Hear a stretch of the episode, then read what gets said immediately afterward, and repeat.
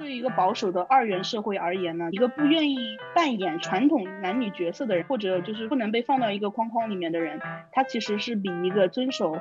性别刻板印象的跨性别者是被视为更大的一个危险和威胁。当他们不用再证明自己是真正的男人或者真正的女人的时候，那我觉得就是顺性别男性和女性也不用去证明自己。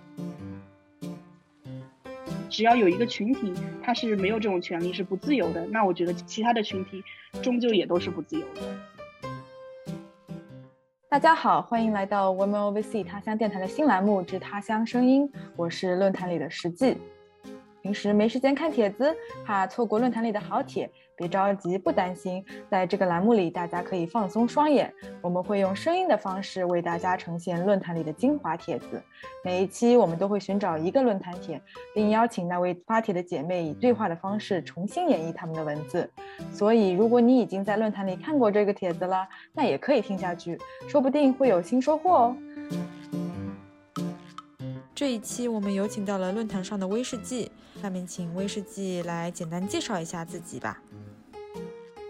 嗨，大家好，我是威士忌，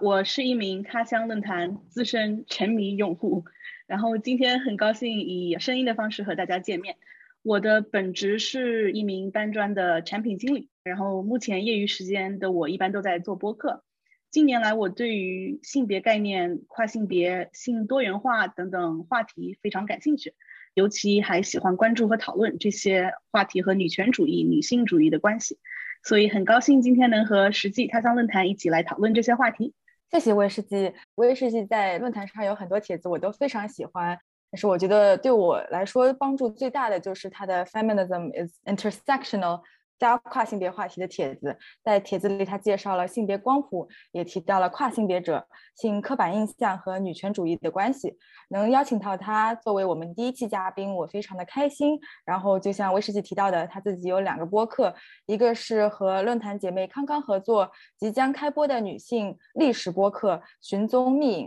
Her unfolding stories，还有一个是英文历史博客 with Chinese characteristics，我会把链接附上，欢迎大家去他的播客们收听。然后话不多说，我们就开始吧。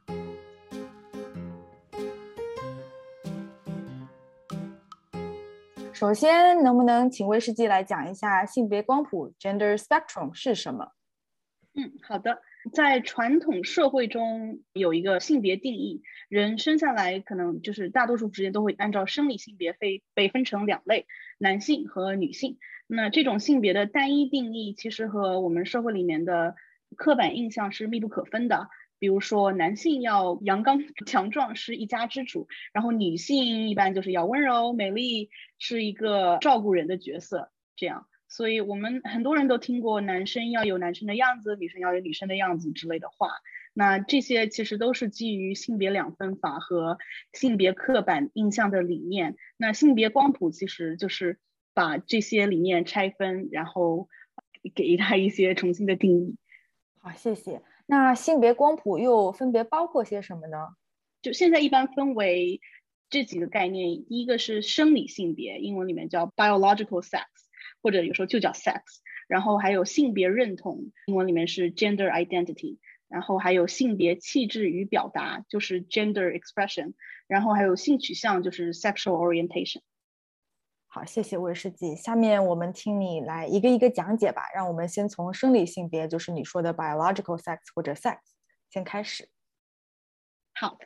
那生理性别做出的性别分类有男性。女性还有出生时候就因为拥有两性生殖器官基因或者其他第二性征的间性人等等。关于如何定义生理性别这个问题，其实到今天用染色法分别性别的方法已经是被证明有很多例外了。所以现在的科学它已经不支持绝对的两分法。但是呢，很让人烦恼的一点就是，目前也暂时没有主流科学界认可的唯一一套性别界定标准。比如说，很多情况下，那体育界就用一个人体内雄激素的水平来鉴定性别，但是这个有时候也是争议多多，所以这还是一个还在被探讨的问题。然后是 gender identity，就是性别认同，我看也有不少人把它翻译成社会性别。对，就是很大程度上，我们这里说的性别是。社会所构建的性别。这样，刚才我们想讲英文，就是因为就是大家对于 gender identity 要不要在中文里面翻译成为性别认同，还是有一些争议。那绝大多数人的生理性别和我们这里说的性别认同是相同的。那你听到人家说顺性别女性 cisgender woman 或者顺性别男性 cisgender man 就是这样的。如果一个人的生理性别和自己的性别认同不一样，通常就会被称为跨性别者，并非每个人都会依据二分法来判断自己性别认同，他们可能也会认为自己就不属于一个性别，就是叫 non-binary。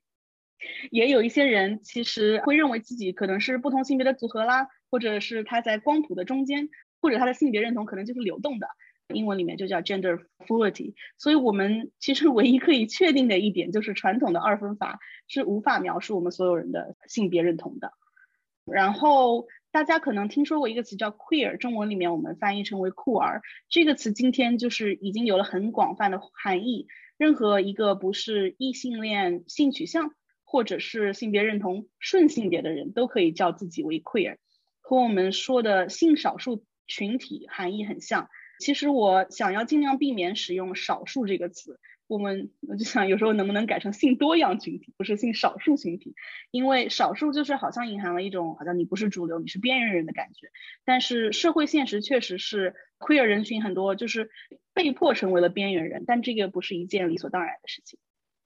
那我觉得你说的非常的好，我之前也没有想到过就是性少数群体这个词的用法，但是经过你这样子今天跟我讲了以后，我觉得嗯我也会避免用性少数这个词，然后并且把这个概念跟我身边的人讲述一下。然后你说到 gender 这个词，让我还想到了一种派对，就是可能有宝宝的家长们听说过，那就是 gender review party。就是对我而言，gender review party 简直踩了各种性别概念的雷区，因为首先是它的名字，刚才威士忌已经解释过了，sex 和 gender 就是生理性别和性别认同，他们是有非常大的区别的。然后这个性别公开派对，就是最多只能公开孩子的生理性别，而不是他们的 gender。所以我想说。我其实也并不是想 judge 任何人，因为我自己也是参加过 gender review party 的。那时候我跟我朋友，我们庆祝和我们的高兴都是真实的，只是那时候我们都没有意识到，就是这个派对背后的含义。如果现在我的朋友想开这个派对，我可能就会让他们来听这个 podcast，或者我会跟他们解释一下这个性别公开派对背后的含义，然后再让他们去决定要不要去开这个派对。然后说到 gender review party 本身，就是在这个派对里面，一般都是会用蓝色，就是蓝色的蛋糕、蓝色的气球、蓝色的 cupcake 来指代男宝宝，然后粉色的话就会被用来指代女宝宝。其实这个就可以联系到这个性别光谱的第三点了，就是性别气质与表达，或者是性别刻板印象，就 gender expression 或者 gender stereotype。威士忌可以来详细说一下吗？好的。我能不能再说，就是刚才那个 gender review party 这个，我觉得真的是近年来确实很多人都对这个已经进行了反思。然后我是在美国，然后美国这边对于 gender review party 真的是大家都有很多的不 很多的不满，因为经常会会出现新闻，就是一些山火比较多的地方，大家在自然里面开 gender review party，然后打一个蓝色的炮，就是火炮烟花，然后把森林烧起来。我觉得就是像你说的 gender review party 本身它不是一个。错误的事情，但是性别两分法它可能是加重了这种印象。我也可以再讲一下，因为上世纪的时候，这个 gender review party 它是不存在的，它是两千年的时候刚刚被造出来的一个一个新型的派对。我都不知道。是的，是的。但是我也我也很高兴，就是现在大家开始反思这个派对有没有这个必存在的必要和对呃环境没有什么贡献的感觉。对，对资本主义有贡献，对消费主义有贡献。对。是的，好，那我们就下面请威士忌来讲一下 gender expression。好，那 gender expression 性别气质，社会上传统的是指第一个是先说阴柔气质吧，就我们总是先说男的再说女的，就是阴柔气质 femininity，然后还有阳刚气质 masculinity，还有一些中性的气质 androgynous。那性别气质这个概念对于生理性别和性别认同其实没有必然的关系，一个人他在表达某种性别气质的同时，可能是任何生理性别与性别认同，尤其是一般来说，在这种不同的社会习俗、文化与传统之间，这个性别气质表达它可能是不一样的，有时候甚至是相反的。一个文化里面，我们觉得很阳刚，就是一些人觉得很阳刚的气质，可能到另一个文化里面又变成了一个中性或者阴柔的气质。对，所以这个是一个很很社会构建的一个一个概念。啊，对，谢谢。我就是想到了之前我们。网上面说什么男孩子要有阳刚之气，然后就有人说为母则刚，对，就有种魔法打败魔法的感觉。嗯，对。然后我们光谱里面最后一个是性取向，能请魏师姐来再讲一下吗？好，我们一般说性取向就是指一个人是异性恋、同性恋、双性恋、泛性恋、无性恋。等等等等等等等等，然后说等等等等，是因为其实到今天，有的时候我们能统计出来，可能三四十种性取向，就是人类社会的语言其实并不能够完全的给这些性取向打上标签，所以我们就举例的这几个并不是全部，而且其实性取向这一个概念，它也是一个近现代社会所构建的新的概念，在西方 heterosexual。和 homosexual 异性恋和同性恋这两个词其实是很近，就是一八六九年的时候被一个人叫 Carl Maria Kurt Bonny，我可能这个英文发音不太准，但是他是一位匈牙利记者，是这个人把他这两个词造出来的。然后他不仅是一名记者，他还是一名作家，还是一名人权运动家。嗯，一开始他造这个词的时候是德语的，因为他用德语写作嘛。然后他其实他的一生是为同性恋者。的人权奋斗的，所以他写这些就是造这些词，他其实就是给他起一个名字，然后要提出一些，比如说同性恋是天生的呀、不可改变的观点呀之类的。然后这两个词到一八九零年左右，就是几十年之后才被广泛的采用。但是医生啊、性学家啊、性学家在当时还是一个非常 新兴的职业，然后还有精神学家，他们开始逐渐研究这些概念。使用这些词，然后一个比较著名的例子，可能大家听说过，就是奥地利精神病学家 Richard von Krafft-Ebing 应该是这样说的，把这两个词写在他的一本书叫《性心理疾病》里面。然后这本书的观念其实还是把同性恋病理化了的，说异性恋是正常的，同性恋是一种疾病。那现在我们看来，当然这个是非常非常落后、有害的观念。但是其实，在当时他们可能自己觉得是某种意义上的进步，因为其实疾病化可能就意味着去犯罪化，就是你是一种疾病，就不是一个罪行了，那就不用坐牢了。但是既然是疾病，你就需要治疗。所以等于说是走出了一个火坑，又走到了另一个火坑，然后后面这么多年，其实比如说电击治疗啊，conversion therapy 啊，这些都是从那个时候开始。所以其实到今天，有些地方还是把同性恋当做一种一种疾病的，是很落后的观念。是的，真的是非常落后的观念，需要整个社会去推动它去进步，去让它进步。因为我记得我们国内也是这个世纪才把同性恋不当做一种精神疾病的。其实我也挺好奇同性恋这个概念在东方的历史上是怎么样的，因为我们很早很早以前就有断袖、有分桃、有魔镜这种这种说法了，就是可以做下一次的 podcast。对，对。然后，呃，在这里我也想就是分享一个对我自己触动很大的一次经历，就是大学的时候，我们教授带我们去参观了一个在芝加哥的 LGBT 中心，然后在里面我们讨论了就是同性恋是不是天生这个话题。然后在我们讨论的时候，我们那时候的 TA 就讲了一句让我至今还是感到非常有意义、非常震撼的一句话，就是 Does it matter？是的，在从社会文化的角度上来讲。的确，无论我们的性取向是不是天生，是不是后天能被改变，这个都不应该影响我们对他的态度。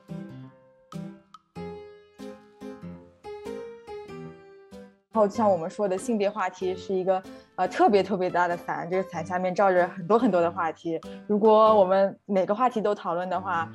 感觉说上几天几夜都说不完。所以，我们今天。选了一个角度，稍微来细讲一下。威士忌想要介绍一下你今天想要说的话题吗？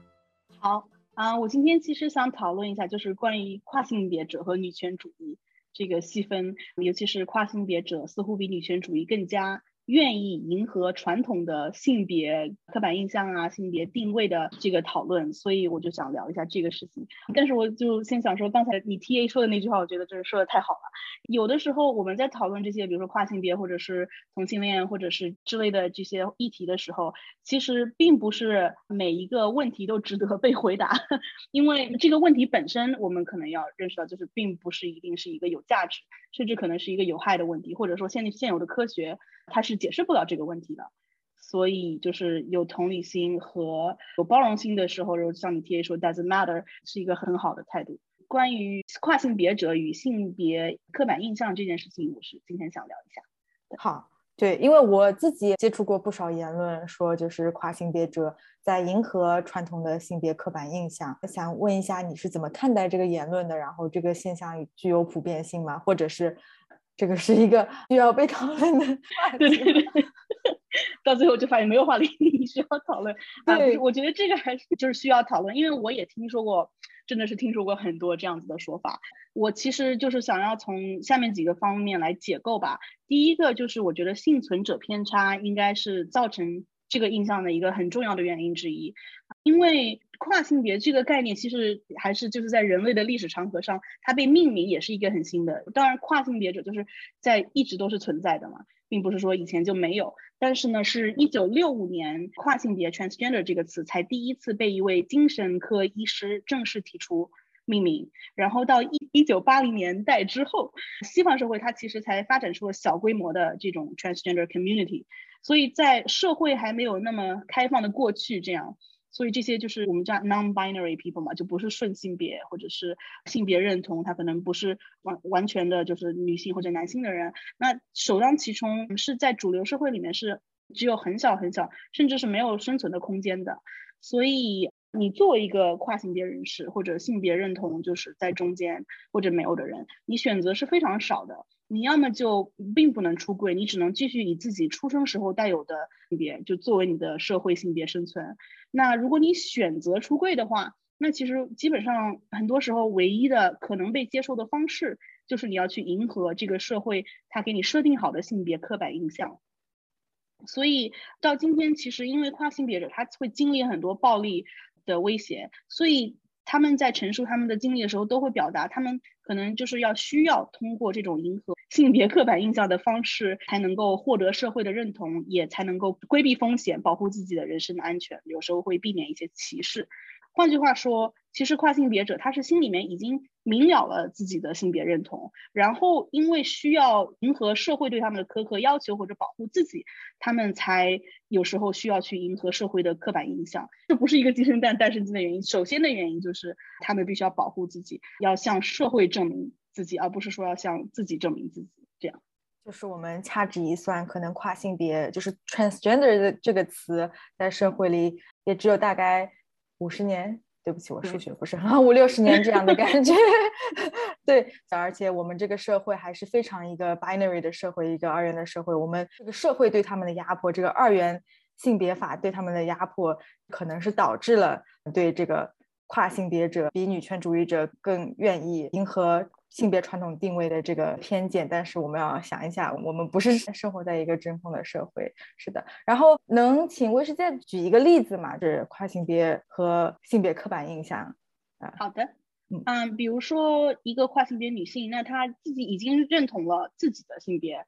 就是她已经确认了自己的性别认同是女性，但是她可能周围的人她不会愿意给予她一些肯定，直到她就是会去打扮的像传统意义上的女性之后。他才会，周围人才愿意说啊，那你看起来现在像个女性了。那这个其实对于这就跟社会规范这种我们这些顺性别女性的外表其实是同样一个道理。尤其是作为跨性别女性的话，她有一个天生的弱势群体身份，所以她可能除了选择迎合，她没有别的任何办法可以获得一些，包括就是精神上的或者是资源上的这种这种支持与帮助，从而得到这种继续生存的机会。那其实，但是如果没有这种外部的压力，没有这种刻板印象的话，他其实可能不不会选择这样传统意义上女性就是所谓女性化的自我表达方式。另一个例子就比如说一个跨性别男性，他可能不能是只是一个普通的男性，这样他就必须要去证明自己有很多的男子汉，就是所谓的男子汉气概。那才能够在社会上立足，这样在公共场合才能够被允许存在。因为其实对于一个保守的二元社会而言呢，一个不愿意扮演传统男女角色的人，一个看起来可能在中间或者就是不能被放到一个框框里面的人，他其实是比一个遵守性别刻板印象的跨性别者是被视为更大的一个危险和威胁。再举一个，就是今天的在今天的伊朗，就是一个同性恋行为其实是犯法。的一个一个社会，它的性别等级非常的森严，但是它反而对于跨性别者有一种奇怪的接受的容忍度，只要你愿意低下头扮演你的这个新的性别角色，然后不挑战任何的传统观念就可以。比如说男同性恋在伊朗会被伊朗政逼迫去接受一个性别重置手术，就尽管他们并不是跨性别者，但是因为他们。他们是同性恋，就是他们喜欢男性，所以这个社会就会逼迫他们去跟随，就是这种刻板印象。归根结底，就是一个保守的社会是无法接受异者的。谢谢维世纪的例子，我觉得你讲的太好了。然后我之前看过一部电影叫《Hedwig and Angry Inch》，就是也是讲是在上世纪德国东德的时候，有一位男同性恋者，他为了去跟他的军官爱人在一起，然后他做了一个跨性别手术。那是也是我第一次意识到，哦，这些人他可能他是被迫成为一个在二元化社会里的牺牲者，这个其实不是他的本意，但是这个社会压迫了他们，不得不这样做。呃，原因归根结底还是因为我们我们生活的社会是一个非常 binary、非常二元化的社会，我们还有很长很长的一段路要走。然后其实像就是我们感谢论坛，因为这个帖子是在论坛的帖子嘛，所以我们就是有很多讨论。然后有一个论坛姐妹也提出，就是美国的纽约上个世纪它也是有这种事情存在，也也是有男同性恋者去变性，就是因为要变成一个所谓的可以就是被理解的异性恋这样。所以这个事情比我们想象中存在的要太多太多。对对。然后对跨性者的压迫的历史就是由来已久，从以前到现在。但是至少就是在。现在的纽约 已经不会出现这样的事情了，所以希望希望在今后的伊朗也不会再出现这样的事情了。但是的确这是需要我们一起加油、一起奋斗的，不是让时间 自然而然流逝，它就自然而然这些压迫就没有了。对，有时候还会倒退，不只是就没有了。对，是的。其实近年来，其实一些国家它已经开始就是立法保障跨性别的权益了嘛。然后从法律层面，很多地方它就是开始允许人们改变自己的。性别就是在你的这个身份证件上，你可以说改变，不仅可以改变，有的地方你甚至可以就是选 non-binary，就是你不想要给自己 declare 一个性别这样。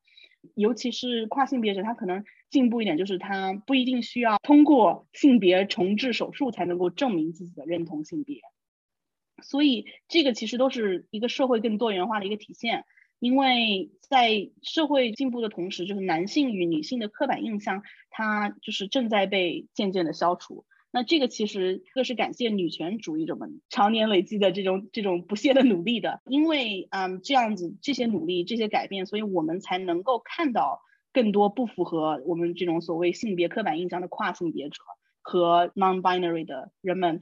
就是随着这些进步，跨性别者他就是不再需要为了自己的人身安全呐。或者是性别焦虑啊，去刻意的去遵守这种性别刻板印象，其实他们的存在，我觉得本身就是已经证明了性别二元论的落后。当他们不用再证明自己是真正的男人或者真正的女人的时候，那我觉得就是顺性别男性和女性也不用去证明自己。就比如说我是一个顺性别女性，我不用再说，哎，我一定要是一个女生，我一定要是表现出一个什么样子来。所以就是我觉得说到底其实是。个人选择应该是一个不可被拒绝的权利，不论性别啦、性取向啦、性别认同啦，每一个群体他可能所追求的这种权利，与其他群群体所追求的这种权利，它其实是不相互抵消的。除非你可能追求的并不是这种自由的权利，而是一种特权。所以就是只要有一个群体它是没有这种权利，是不自由的，那我觉得其他的群体终究也都是不自由的。我说你说的非常好，就只要有一个群体是不自由的，其他的群体终究是不自由的。就像木桶效应，只要有一块板是短的，其他其他的板你再长也没有用。对，所以这个社会的平等是需要所有的全体去争取的。而且你也说到了，其他群体的公平自由并不互相抵消。然后我们来提一下我们今天最后的一个话题，也是一个非常有争议的话题，就是跨性别女性的 male privilege，她她们的男性特权。威士忌，你觉得跨性别女性和顺性别女性相比而言的话，她们有没有 privilege？嗯，这是一个很好的问题，因为我觉得也是就是非争议非常之大，所以我努力的我努力的解构一下，就是以我的观点来解构一下。所以我的回答是当然有。就我，因为我身边有很多跨性别的朋友，然后我也跟他们交流。就就我的经验而言，我觉得虽然每个人的生活经历，世界上每一个人的生活经历，它都是各不相同的，但是呢，不可否认的是，世界上绝大多数的男性和女性其实都会因为自己的性别，在不同的社会里面被以不同的方式对待。那这种区别对待，它就是歧视嘛，所以也是一种性别不不平等的体现。所以你说打比方，一个跨性别女性，她在童年的时候，她就是作为一个男性被抚养成人，那她更大的概率是会被鼓励，比如说要成为一个有自信的，你是一个很有领导力的小男孩这样啊。但是一个女性可能，女孩可能就会被教导要谦让啦，要温柔啦，大不要大声说出自己的想法，要讨人喜欢啦。所以这种区别对待它是存在的，就是我们无法去否定，我们也不应该去否定它的存在。嗯，很多跨性别女性和跨性别人士，他们也都承认这一点。其实我们出生的时候，每个人跨性别、顺性别都被赋予了生理性别，这是人们没有办法自己选择的一件事情嘛。我们要认识到这一点，然后同时我们要承认这种特权，不去假装这种特权和我们曾经受到的差别对待不存在。我觉得我们才能够更坦诚的这样面对彼此，才能够有希望形成连结，携手努力这样。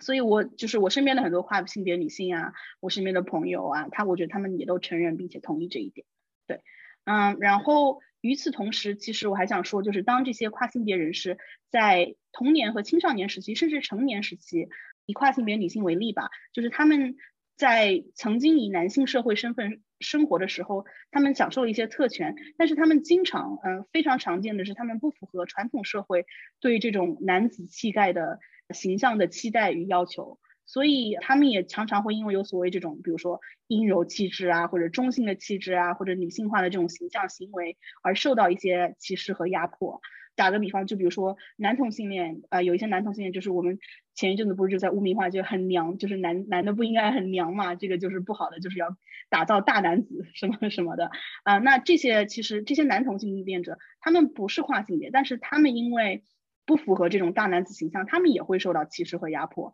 所以就是说这些，其实我们并不是说否认有 male privilege 这种事情的存在，而是说任何一个人你在拥有一些特权的同时，其实也会经历歧视和压迫，并不是像简简单单黑黑白白说你有你是一个有特权的人，你在生活里面就是一帆风顺，不可能有别的歧视和压迫了。说到底还是性别刻板印象，其实伤害了社会里面的每一个人，不管是认同是男性还是女性，还是没有性别认同的人，其实我们大家我觉得应该携手努力推翻这种性别刻板印象，尤其是比如说当跨性别女性她在就是出柜之后，她同样会受到社会刻板印象和厌女症的压迫。我们每天会经经受到厌女症，他们可能会经受到。更严重的厌女症，因为男权社会并不会放他们一马，并不会因为好像啊你你小时候是个男的就会就会放你一马，反而他们就是会反而会更加的要求被像这种刻板印象的女性形象接近。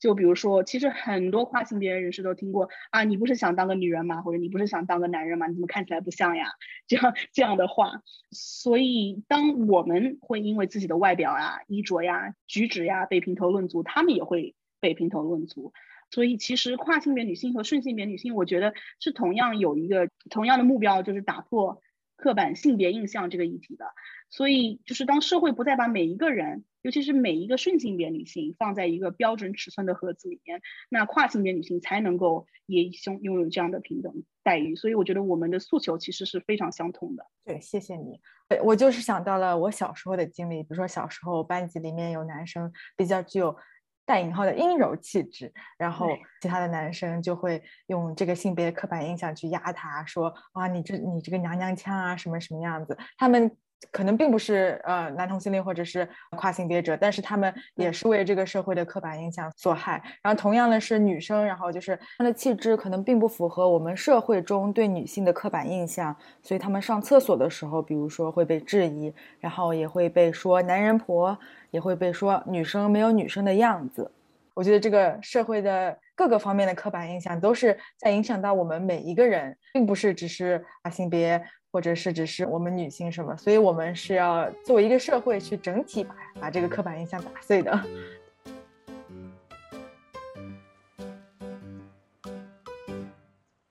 然后我知道另外一个例子就是，许多人认为跨性别人士对女权的堕胎权并不关心，呃，但是我觉得并不是这样子的，能不能请威士忌来详细讲解一下？好，我先说，就是当然我无法代表世界上每一个跨性别人士，大家都 entitled to their own views，但是就是跨性别人士这种平权运动，因为他们自己会受到很多医疗歧视嘛，就比如说他们想要做这个性别转换手术。但是他们就是，比如说保险并不会觉得就这是一个必须的手术，对于你的心理健康啊、生理健康，保险会认为这是一个 optional 的手术，就是是可选择的手术。那这当然是一种歧视。那这种歧视背后的底层逻辑是一个人，男性、女性，尤其是女性，就是我们没有对于自己身体，尤其是性器官的这种医疗决定权。这种权利其实是堕胎权，它是一样的道理。所以只有我们就是一个口号，不是说 My body, my choice 吗？就只有这种诉求，这种医疗决定权，我们拥有了之后，我们顺性别女性才能够成为自己身体的主人，我们才能够掌握自己的生育和医疗权利。其实这些底层逻辑都是相通的。跨性别人士，我聊到的都是他们也都非常理解，这些 就是相通的。因为堕胎，它它说到底，它是一个医疗权，所以，嗯，那我们如果不能够为自己的身体做决定，他们也不能够为自己的身体做决定，所以这些我们一般叫做女主流女权主义的诉求嘛，就全球的女权主义都在为这种堕胎自由、堕胎权努力。那我觉得这些和跨性别群体的诉求是相辅相成的。啊，说的非常有道理。我觉得，如果我们要细讲医疗、女权和跨性别，又可以侃侃而谈讲 讲好多时间的。如果我们挖了很多坑，对，我们我们以后可以慢慢填，可以慢慢填。对，然后我想问一下，如果一个跨性别女性以曾经以男性的呃社会身份生活了很多年，你觉得她是否能体会女性所受到的性别压迫、性暴力和生活中各个方面的歧视，并且与顺性别女性同共情呢？嗯，好。我想说，其实这个我自己也思考了很久，因为我周围有跨性别朋友，我有时候也会聊这些，就会说啊，你你看我受到了这些歧视，你能不能感受到？但呃，我觉得其实说到底，我们要也要就是像那种 male privilege 一样，我觉得就是要承认，就是跨性别女性可能是无法完全体会顺性别女性的全部遭遇的。反过来也是一样，我们也无法完全体会跨性别女性可能在社会上遭受到的这些歧视呀、遭遇呀。但是我觉得这个并不是我们就是无法成为盟友的理由。而且我觉得其实共情这个词，因为共情这个词你讲到底部就还是没有发生在你身上的事情，但是是另一个人发生的事情，然后你去跟他感同身受嘛。如果是发生在你自己身上的事情，那就不叫共情了，那就是已经发生在你身上了，你也不需要去共情了嘛。从这个角度来说，我觉得世界上其实。都不说跨性别团体的话，男性，嗯，有一半的人其实他是无法体会到，受不会受到女性的这种歧视与压迫的。但是，哪怕是在女性群体之中，都不说世界上所有的人了，哪怕是顺性别女性群体之中，我们的遭遇其实也不是完全相同的。其实我自己的这个女权意识觉醒，我觉得就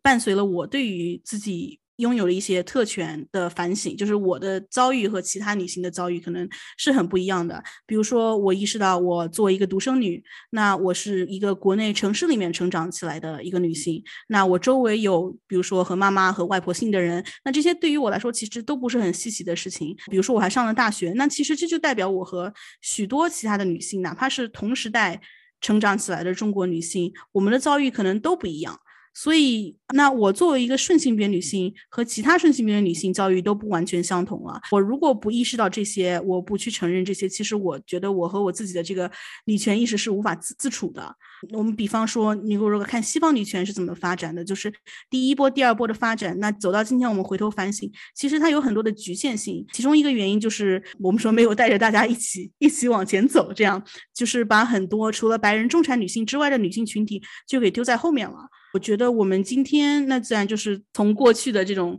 经验来学习嘛。所以我们说女权的终极目标是平权，那我们的盟友就不应该只是女性，或者说和我们一样的女性。那我们的盟友应该是所有和我们有共同目标。愿意为了这个共同目标去努力的人，如果我们认定没有和我们完全相似经历的人就没有资格当我们的盟友的话，那我觉得女权可能有这种危险，会演变成一个有点压迫性的运动。所以，我当然就是无法代表别的女性和女权主义者，但是我相信大部分人的目标并不是说我们要这样翻身变成奴隶主，这样就是好像以前说农奴翻身。嗯，但是我觉得就是我们的目标是是这个世界上没有人应当做奴隶。当然，我们说。女权嘛，就是因为女性就是就是被区别对待，就是被歧视嘛。是的。对，太谢谢你了，你说的非常好。之前你也跟我推荐过那本书，就是《White Feminism: Who They Left Behind》，还有那本我自己看到的《Hood Feminism》，在那边也是批判了，就是第一波、第二波女权主义只是带动了部分的女权，但是我们要我们要更包容，因为我们 作为一个大木头的社会，就是要看哪块最短，然后它我们的社会进步其实是取决于它的短木板有多长，而不是长木板有多长。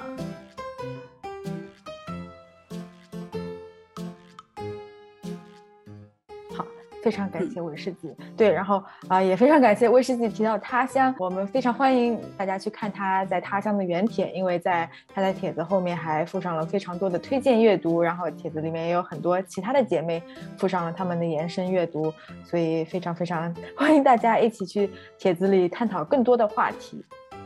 嗯。好，然后这里我还想要特地感谢一下我们的几位他乡姐妹齐怀、椰仔和熊熊，他们对于这一期的内容也是贡献了很多的。然后当然感谢实际就是发起这么一个播客系列，然后还有其他各位回复探讨为这个帖子添砖加瓦的姐妹们。因为我其实我也只是论坛的参与者之一嘛，在这样一个其实是一个半公共讨论的场合，很多帖子，包括我们今天聊的这个帖子，都是靠大家群策群力、互相探讨、产生火花所得来的。所以谢谢大家，也谢谢魏世吉，非常荣幸能请你作为我们第一期的嘉宾。以上就是我们第一期的他乡声音，谢谢大家，然后也欢迎大家来提名你想要听的帖子，我们下期见，拜拜，拜拜。